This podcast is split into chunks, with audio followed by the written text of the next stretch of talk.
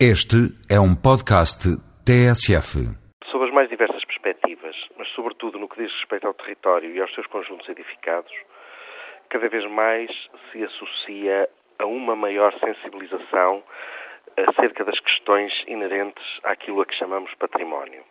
Cada vez mais também, a palavra e o conceito se vulgarizam, deixando no ar a ideia de um conhecimento generalizado do universo dos problemas envolvidos sempre que usamos o termo.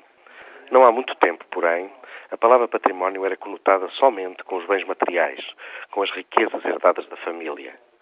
Conjunto de bens materiais e imateriais transmitidos pelos antepassados e que constituem uma herança coletiva, conforme vem dicionarizado, entre outras asserções mais específicas.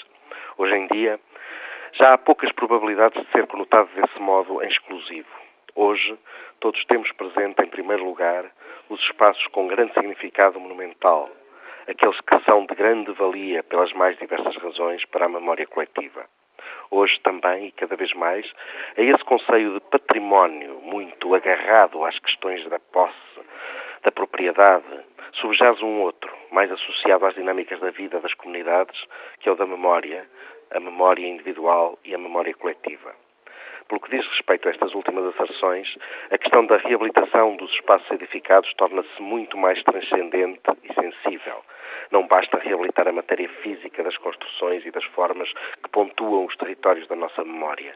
É necessária uma atenção muito intensa às questões da relação social dos espaços, dos programas, os destinos funcionais, o caráter público ou privado. Quando falamos de reabilitação do património, entre aspas, ou do respeito pelos valores patrimoniais, também entre aspas, não nos referimos já só à atitude de refrescar estruturas antigas e esgotadas pelo uso.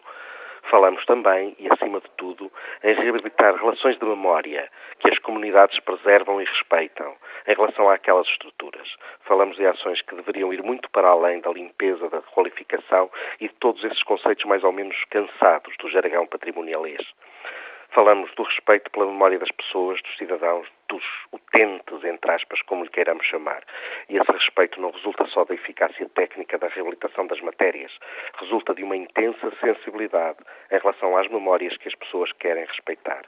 E é muito mais difícil de conseguir.